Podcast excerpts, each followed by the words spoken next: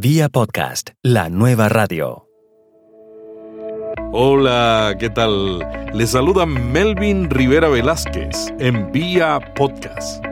Aquí aprenderá cómo crear, distribuir y promocionar un audio bajo demanda. Vía Podcast le ayudará a usar la nueva radio en su estrategia digital.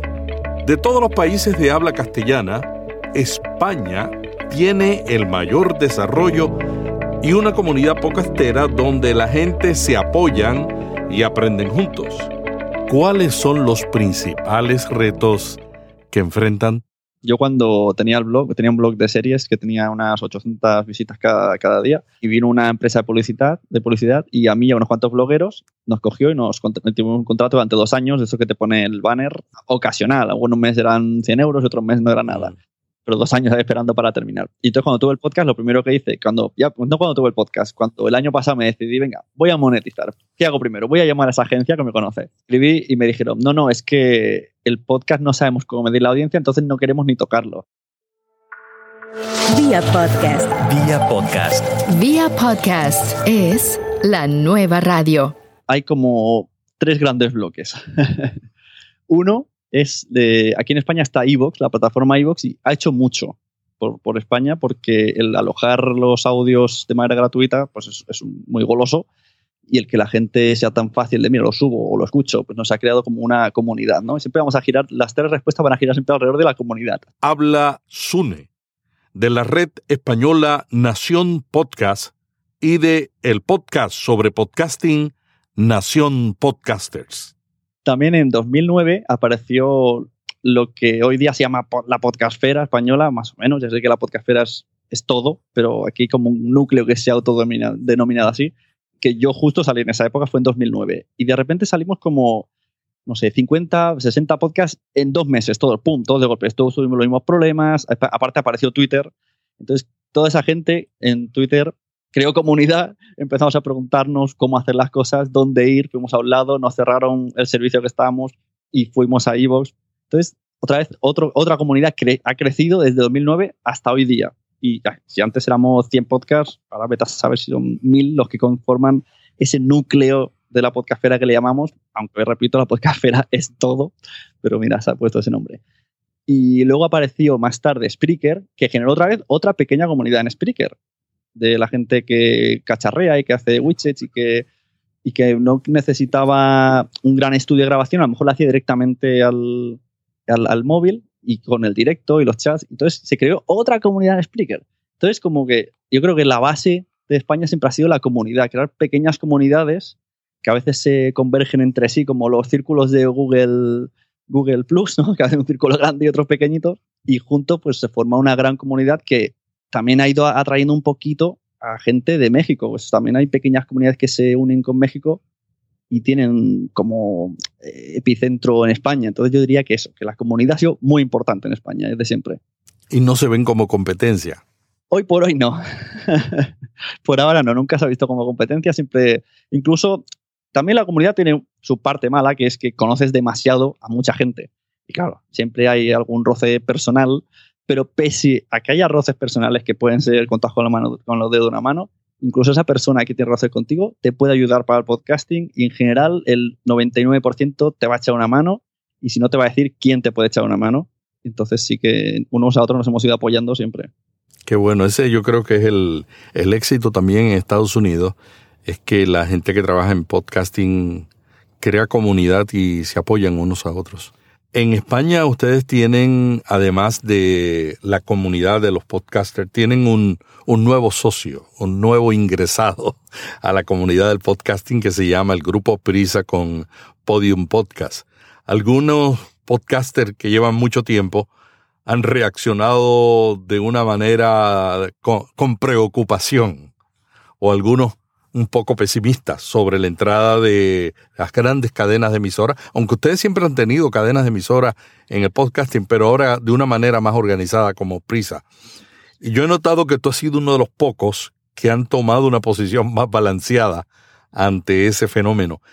¿Qué actitud debemos asumir con la entrada de las cadenas de emisoras de radio al podcasting? Sí, como dices, ahí tenemos chica nueva en la oficina y pese que antes siempre estaban los contenidos de radio encapsulados en podcast, nos daba rabia porque los, los rankings de iTunes los llevaban casi todos, pero bueno, sabíamos que no era podcast de verdad, entonces bueno, esto no es podcast de verdad y iTunes se equivoca y no, no son competencia nuestra. Ahora ya sí que han dicho, pues ahora sí que somos competencia, vamos a hacer podcast dedicado al podcasting y ha venido eh, Grupo Prisa con Podium Podcast y ha pasado lo que ha pasado en otras ocasiones. El, podcaster en sí, en España, de dentro de su comunidad, de su gran comunidad o pequeña comunidad o, donde esté, le gusta mucho, es muy cómodo en su zona de confort, le gusta que sea todo más o menos siempre igual, podcasting de amigos y cualquier cosa que viene externa es como se pone a la defensiva. Pasó una vez con Spreaker, cuando vino Spreaker y dijo, ahora los podcasts se pueden hacer en directo. ¿Qué me estás contando? Entonces ya no es un podcast. Si un podcast lo bueno es que se escucha cuando se quiere, no puede ser en directo. Imposible. Spreaker es palabrota.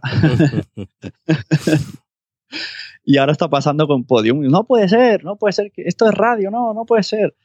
Entonces, bueno, aquí se posiciona la gente un poco. Yo creo que no sé si el, miedo a, a, perder, no sé, que tampoco creo que si viene Goliath sea competencia nuestra.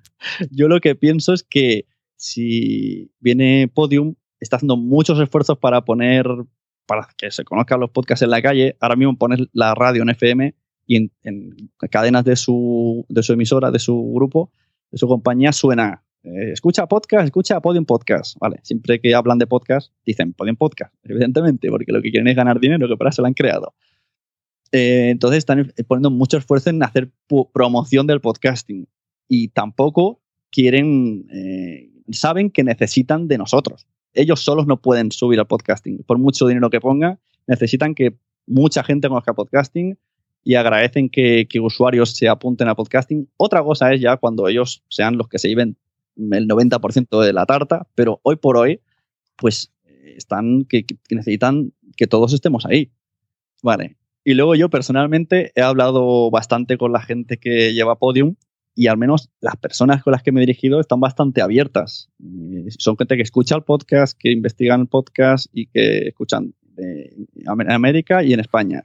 Y nos conocen en mayor o menor medida. Entonces no, no ven una, ni quieren ser competencia por ahora. Claro, mucha gente dirá ahora, ah, claro, el SUNE se equivoca porque, eh, ¿cómo van a, te van a decir eso a ti, que eres competencia? No, porque realmente no son competencia, es otro, otro estilo de podcasting y ellos tienen otra idea. Aunque cada vez eh, están intentando llevarlo más a nuestro terreno. Se han dado cuenta que, funciona lo conversacional y poco a poco irán haciendo más podcasts parecidos a los, a los amateurs, con la superventaja de que tienen todos los micrófonos mejores, los editores mejores, los sonidos mejores. Claro, cuando llegue ese punto que estén al mismo nivel de contenido, a ver qué pasa. A lo mejor cuentan con colaboraciones constantemente. Quién sabe, no sé. Yo creo que eh, se ha visto muy rápido el lobo y a lo mejor no es tan lobo. No lo sé no creo que seamos competencia. Yo insisto en que si ellos generan, o sea, si ellos inventan un millón de oyentes, pues a lo mejor de ese millón, mm, mil van para mí. Por ejemplo, en proporción, siempre ganaremos. Claro, y el reto más grande que nosotros tenemos es que a veces conversando con muchas personas preguntan qué es un podcast, no saben. Y no saben que lo tienen en el teléfono celular, pueden bajar una aplicación gratuita para escucharlo. O sea que a nosotros no nos hace daño que un medio invierte en dar a conocer podcasts. Claro, es, un poco ridículo eso, el, que, estén pagando ellos la publicidad y, digamos, oh, ven a robarnos el pastel. ¿Qué pastel? Si aquí no hay pastel todavía. ¿Y cómo ves, cómo ves eh, el trabajo que ellos han realizado? El estilo, los resultados según lo que tú puedes observar entre la gente de tu país? Yo creo que sobre todo han sobresaltado un par, los que son más parecidos a serial, ¿no? Como vendría a ser, aunque sea ficción, El Gran Apagón y le llaman Padre. El resto creo que no les está yendo tan bien, porque no, no, veo mucha gente que los escuche y, y, son contenidos que podría perfectamente haberse sacado de radio y metido. Yo creo que, que es, el primer año están de pruebas yo he hablado, con, he hablado con la chica y me dicen, estamos de prueba, evidentemente vamos a cambiar muchas cosas, vamos a mejorar y vamos a inventar nuevos. Entonces, pues no sé, habría que preguntar directamente a ellos, pero creo que un poquito menos éxito de lo que se esperaban. A lo mejor le ha salvado el pastel estos dos podcasts. Un podcast contando historia no se produce como nosotros lo hacemos en, en par de horas. ¿Y, qué tú puedes eh, comentar si tienes algún comentario sobre la diferencia que existe entre hacer un programa de radio y un podcast? Que es el reto que me imagino que ellos están enfrentando. ¿Cuál es la diferencia que tú ves entre ambos medios? El podcaster es una persona que es como tú y como yo y que habla de temas normales, temas que nadie habla, ya no, yo no digo normales, pero temas que puede hablar de un hobby que nunca va a aparecer en la radio porque, porque no le sale a cuenta económicamente en absoluto. Yo tengo un amigo que hace Airsoft, que es esto de de disparar, que se disfrazan de militares, se van por ahí y se compran armas y, hacen tácticas. Y yo le digo, haz un podcast de Airsoft. Esto en la radio nunca en la vida estaría. Estoy seguro que si a mi amigo lo hace, sería súper conocido porque lo escucharían gente que hace Airsoft y no sabe que es un podcast, acabarían dando con el seguro, porque habrían revistas que se anunciarían o cualquier historia. Además, gente que escucha podcast acabaría sabiendo que es el Airsoft y posiblemente jugando al Airsoft y la gente de eso se gasta mucho dinero, se gasta en ropas, en maquillajes, en granadas, en redes. Y claro, si hay una persona que te dice, mira, si eres nuevo en la ESO, mm, no hace falta que te compres granadas, porque vas a tirar dinero, cómprate una pistola de mano y utiliza la táctica de defenderte, por ejemplo. Entonces, pues volvemos a la comunidad. Con un podcast lo que haces es comunidad y la radio siempre ha sido más fría. Ahora lo hacen intentonas, que si vete al Facebook, que si el hashtag, pero realmente, cuando dice la gente comunícate por hashtag, ¿qué se creen que es el hashtag en la radio? ¿Por qué no dicen comunícate con el arroba? Sí, sí, así es. Además que la, la radio, las entrevistas en la radio están limitadas por el tiempo, porque cuando uno está conduciendo o uno está escuchando la radio, no tiene la misma intensidad de atención que tiene cuando uno escucha el podcast a través de los auriculares, ¿no? esa intensidad también le da una relación con el mantenedor del programa, del podcast, diferente a la de la radio. Sí, sí. Mira, yo el otro día estaba escuchando un podcast mientras estaba, bueno, que de hecho es un programa de radio que hay aquí en España que lo llevan dos famosos, pero súper estilo podcast. Se llama Nadie sabe nada y es de Andrés Buenafuente y Berto Romero. Podría ser un podcast perfectamente. Tienen público, improvisan, hacen cachondeo y me perdí dos minutos porque me llamó mi hija y volví y rebobiné y me interesó. Y realmente era una chorrada, que no era nada interesante, era de humor. Pero esto en radio pasa y dices, bueno, pues nada, pues me lo pierdo y adiós. No, no me preocupo luego de ir a la web a bajar el programa, buscar ese espacio y bajarlo y ponerlo. ¿Y qué sobre otros medios de comunicación? Por ejemplo, las famosas revistas españolas, ¿no están entrando al podcasting? Como en Estados Unidos, que ya Fortune y, y Time acaban de anunciar eh, más de media docena de podcasts cada uno. Yo es, que este tema no lo entiendo muy bien. ¿Por qué no entran? ¿Por qué no entran? Conozco a la persona encargada de Cinemanía. Hace, la entrevisté en un podcast que tenía yo de series hace seis años. Le dije, haceros un podcast en Cinemanía sobre la revista Cinemanía, uno al mes. Y me dijo, no, es que eso lleva mucho tiempo y no creemos que, que nos vaya a dar dinero. ¿Cómo que no? Revistas de cine hoy hay a patadas. Imagínate que además como complemento tienes el podcast de la revista, que, tendrías, podrías entrevistar de primera mano al, famoso que, has entrevistado en texto. Podrías hacer mil cosas que no podemos hacer los demás. Y no sé por qué no lo hacen, es que no me lo explico. Yo que me contraten y yo les digo cómo. ¿Cómo se financian y se sostienen los podcasts en España? Bueno, es que en España por ahora no se gana dinero, con un asterisco. se está intentando ganar dinero. Eh, se están probando patrocinios, que es muy difícil por lo que hemos dicho, estadísticas, el picar mucho a la puerta, además de ser locutor, editor, guionista, mm, organizador, ahora tienes que ser de marketing. ya no, no podemos tanto más, necesitamos una vida nueva para hacerlo. Y se está intentando por estas vías. Sí que es verdad que algunos lo están consiguiendo y que otros, especialmente gente de marketing, lo que está haciendo es eh, vender sus servicios. Entonces, la manera que se está financiando es aumentando el beneficio de su trabajo y, o en contactos, como mucho. El hecho de que nosotros tocamos temas especializados hace también que alcancemos audiencias especializadas. Por ejemplo, aquí en Estados Unidos, una de las redes de podcast más populares que se está autososteniendo es sobre caballos. Y uno diría, un podcast sobre caballos. No, no tienen un podcast, tienen una serie de podcasts sobre caballos, pero como es un tema apasionante que muy poca gente publica información, las revistas y los periódicos, entonces ellos lo están haciendo y están aprovechando eso para proveer servicios, inclusive hasta anuncios, para gente que quiera alcanzar a esa audiencia. Es decir, que todos estamos descubriendo, ¿no? Descubriendo cómo, cómo sostenerlo. Esta llegada de, de, de redes de radio en Estados Unidos, de revistas, ¿tú crees que nos ponga en competencia para buscar audiencia? O sea, que los que estamos haciendo podcast por pasión tengamos más dificultad para conseguir oyentes porque vamos a competir ahora con podcasts de más calidad. No, no. Ya, eh, antes hemos comentado un poco más o menos y sigo la misma idea. Si viene gente con mucho poder adquisitivo, mucho poder de promoción, lo que van a hacer es traer una masa de gente. Y si yo ahora tengo mil oyentes, pues a lo mejor tendré cinco mil o diez mil, aunque el otro tenga infinitos. Mm. Pero yo voy a, seguro que tarde o temprano esa persona le gustará lo que está escuchando y dirá, voy a ver si hay otras cosas. Y anda, mira, pues si hay aquí podcasts que no son tan producidos, pero me gusta el contenido que están haciendo. Aquí están hablando de gatitos, que no lo habla en la radio, y aquí están hablando de caballos. Y, por ejemplo, me parece que el podcast número uno que hay ahora en Estados Unidos es de una dieta. no creo yo que, que, una cadena vaya a hacer un podcast sobre una dieta o, de religión, que antes me hablaba de religión. Estoy seguro que no, no se hace programas de radio de religión, se harán a las 5 de la madrugada que no escucha nadie y habrá gente interesada. Como los de cultura. Entonces, todo lo que es súper nicho, palabra, palabra mágica, el podcasting tendría que venir unida, pues todo eso la radio no lo va a hacer. Por mucho que diga, es imposible.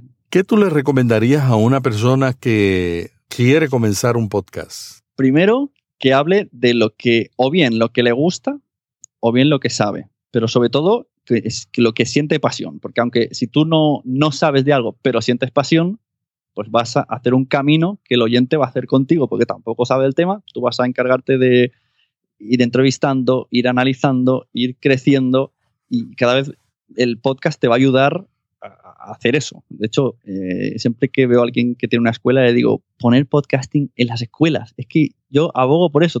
Un podcast en un colegio, es decir, como deberes, me vais a hacer cada semana un podcast de cinco minutos sobre este tema, sobre Napoleón, sobre la guerra, sobre lo que sea.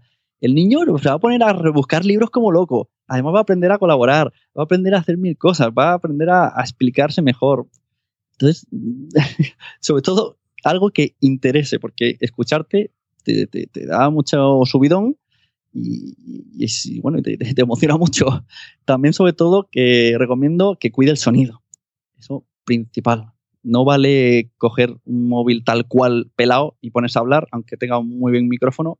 Como mínimo, búscate una sala que no haya ruido o cómprate un micrófono que se acople, como tiene aquí Melvin, que tiene un super micrófono metido al móvil y también respeta al oyente, hay que respetarlo. Intenta no hablar mal, no comer, no hacer ruidos que no harías delante de una persona. Es que realmente estás hablando con una persona, aunque tú estés divirtiéndote delante de tu pantalla, de tu micrófono, de tu móvil, hay alguien atrás y no sabe realmente cómo es esa persona y cómo se puede ofender, pues intenta ser lo más correcto posible dentro de, aunque sea de cachondeo, bueno, pues si está dentro de la temática, podría ser, pero sin pasarnos y en definitiva, sobre todo, sobre todo hay que divertirse. Entonces yo digo pasión y diversión. ¿Recomiendas que se editen los podcasts? Por ejemplo, hay una aplicación que se llama VoxJock, que tú pones sonidos y lo metes y sale una risita, entonces prácticamente te facilita la edición en cuanto a música de fondo, pero cuando la gente lo prueba al principio como que te emociona mucho y pones todo tipo de sonidos cada dos por tres, es muy molesto.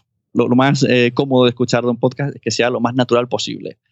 ¿Qué quiere decir? Pues justo eso, que sea lo más natural. Que tú toses, bueno, pues si borras esa tos, estás editando y el podcast queda natural.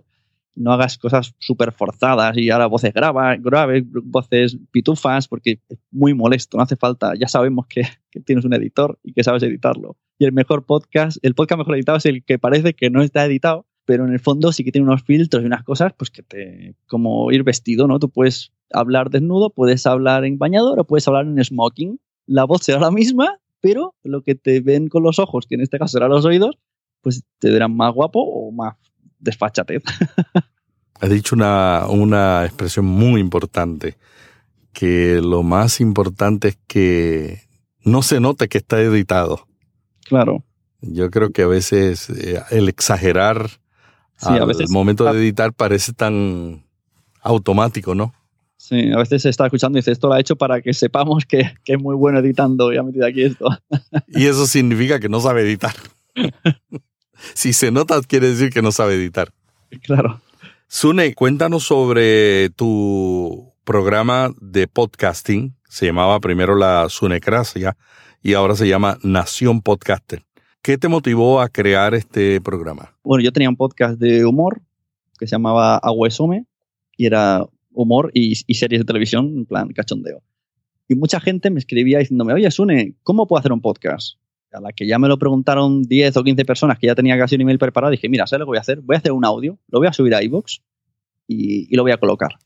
No tenía pensado ni que fuese un podcast. Salgo yo hablando de cómo grabo el podcast, cómo lo subo a una plataforma y, y donde toco en iTunes. Dura 30 minutos, el proceso dura 30, es en directo. O sea, es, es como un vídeo, un screener, pero sin, sin pantalla, solo en audio. Y al subirlo dije, ¿qué nombre le pongo? Entonces, en este podcast Abuesome, un amigo mío, pues utilizaba la palabra la sunecracia como diciendo, eres muy mandón, y esto es, la sunecracia siempre hay que decir lo que tú, lo que tú quieres. Entonces, vencí mis miedos, que esa palabra me daba mucho rabia, y dije, pues voy a usar esa palabra como defensa cuando ya no me hace daño. Entonces mi esposa es la Sunecracia. que no me oiga, que no me oiga. Entonces lo subí ahí y vi que la gente lo escuchaba y tal. Me decían, oye, ¿por qué no me dices que escuchas? Entonces, pues invité a un oyente que se llama Adrián Hidalgo, por cierto, que era un amigo nuestro que falleció hace poco, y nos explicó qué es lo que escuchaba él. Tuvimos una charla y a partir de ahí vi que me gustaba el saber cómo los demás consumían podcast y cómo los demás hacían podcast. Y como me gustaba muchísimo el podcasting, era algo que no sabía prácticamente casi nada, solo lo que yo hacía, digo, bueno, voy a hacer una investigación a través de el podcast, ¿no? Que, que es mejor medio que investigar, investigar el podcast que haciendo un podcast.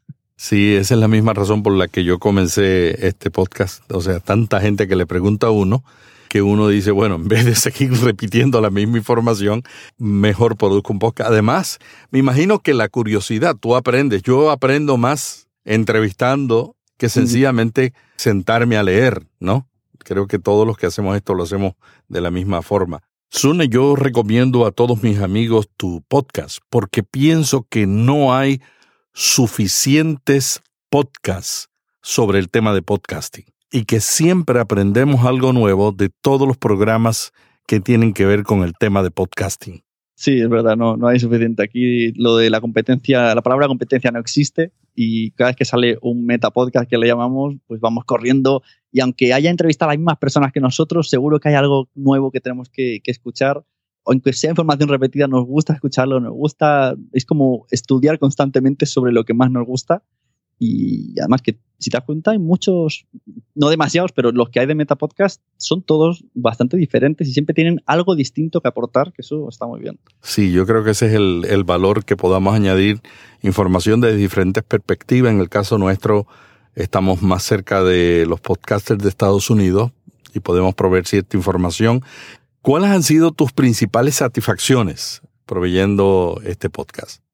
Pues sobre todo mm, me he dado cuenta que haciendo podcast pues puedo dejar volar la creatividad y he hecho cosas que decía, bueno, ¿por qué no hago esto? Y lo he hecho, ha salido peor o mejor. Quiero hacer un sketch, hacía un sketch. Quiero entrevistar a Pablito, entrevistar a Pablito, que eso es otra. Me ha dado también la posibilidad de tener una llave mágica con gente que en la vida hubiese contactado con ellos.